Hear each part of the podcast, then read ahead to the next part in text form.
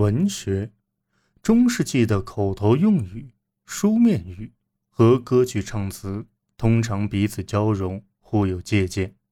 无论是在司法界、教会、宫廷或学术界，此三者都难分彼此。宗教卷宗常用语常由公共辩论言辞提炼而来，就像骑士文学往往脱胎于民间口口相传的英雄故事那样。而这一时期最为著名的文学作品是《罗兰之歌》。一一五零年以来，名字被加以记载的游吟诗人不下百众，其中约有二十人为女性。他们传承了民间自编自述的丰富传统，有些西班牙相送将、阿拉伯及希伯来元素与西班牙早期方言加以融合。大多数作品借鉴了安茹王朝的浪漫秘文、英格兰的怀古之情及凯尔特的神话传说。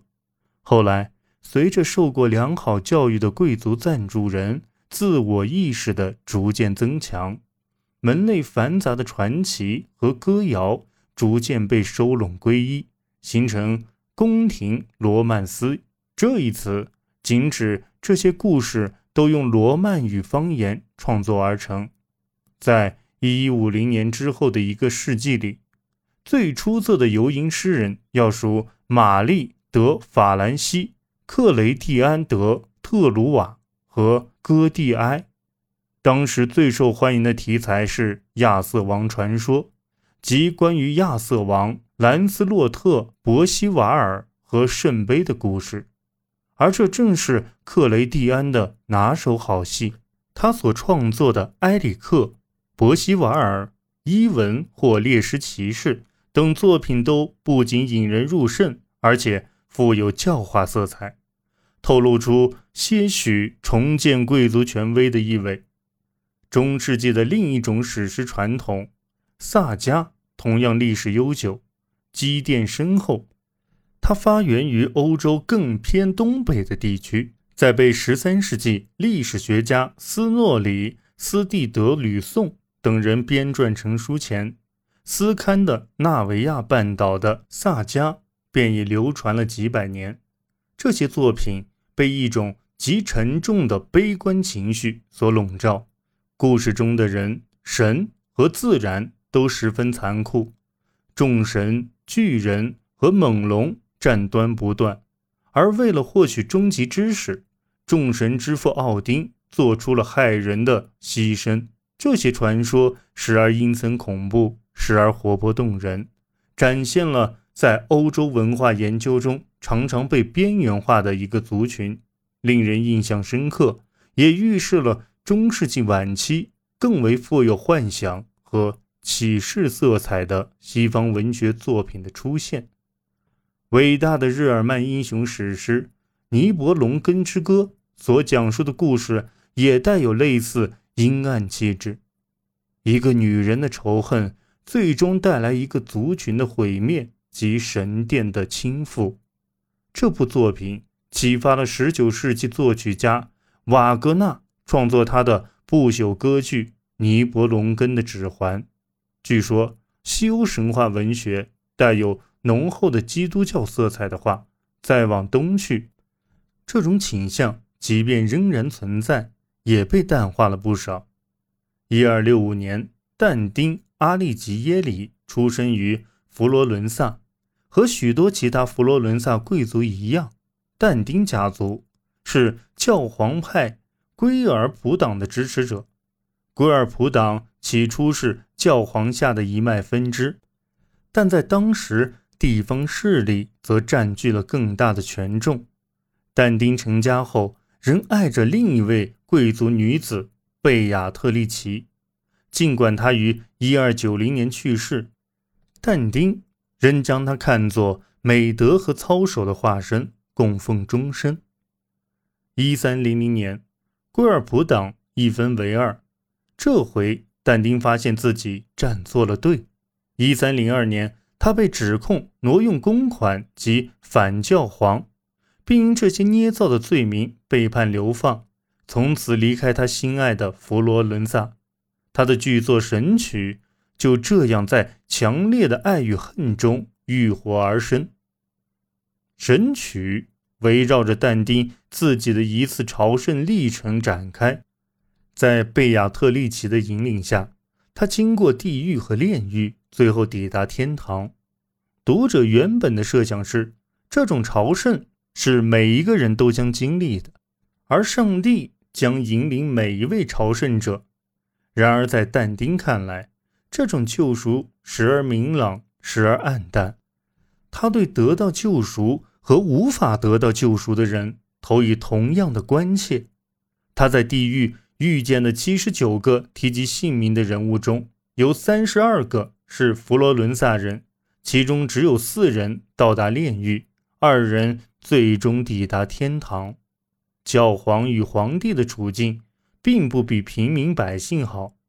但丁笔下充斥着对教皇克雷芒五世和罗马教廷的抗议，对当时刚被扑灭的圣殿骑士团和因公开提倡过清贫生活而遭迫害的方济各会修士，则多般袒护。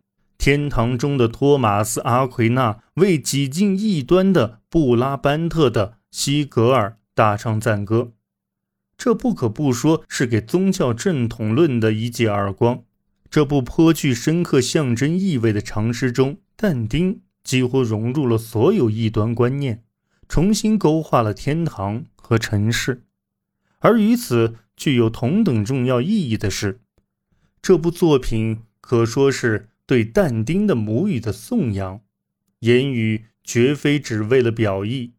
但丁的这部作品使意大利语在深度和广度上都达到了其在中世纪的巅峰。《布兰诗歌》是一部包含三百多首十三世纪诗歌和戏剧的手稿总集，被发现于慕尼黑附近贝内迪克特的布兰修道院。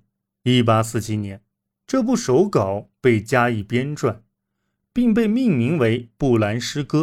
现今，更多的人是通过二十世纪作曲家卡尔·奥尔夫所创作的同名大型合唱及管弦乐作品了解到这部诗集的。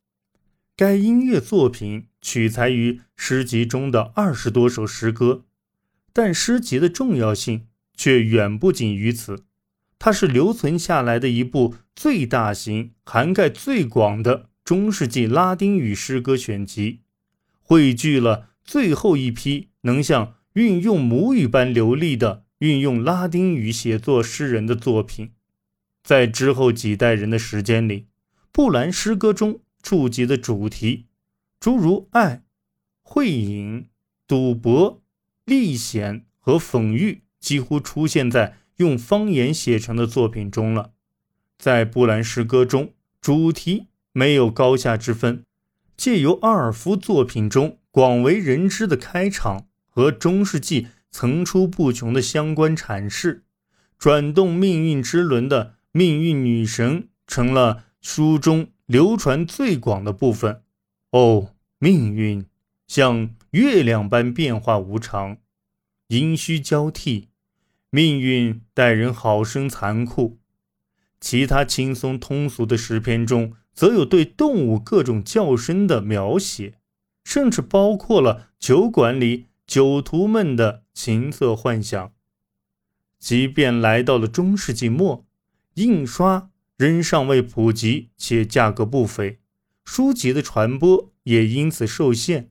然而，从贵族私人图书馆的书目中不难看出，当时人们大量阅读史诗、罗曼斯和史书。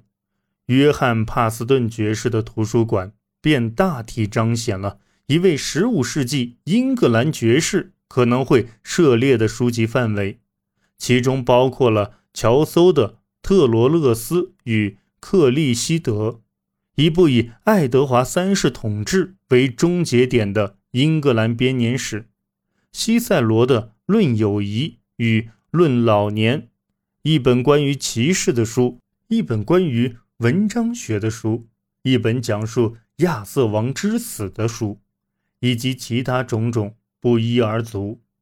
一个人的藏书量，并不能真正体现他的阅读范围，因为一卷书中可能包含了很多内容。帕斯顿称自己的全书是一部标准合集，建议应该令它成为每个书商那儿能以合理价格获取的书籍。这本书的编写体例与中世纪晚期英格兰的其他全书十分类似。中世纪的欧洲书籍既有精美的咖啡桌摆书、奢华精致的圣杯罗曼斯等，也有价格相对亲民的瓶装书。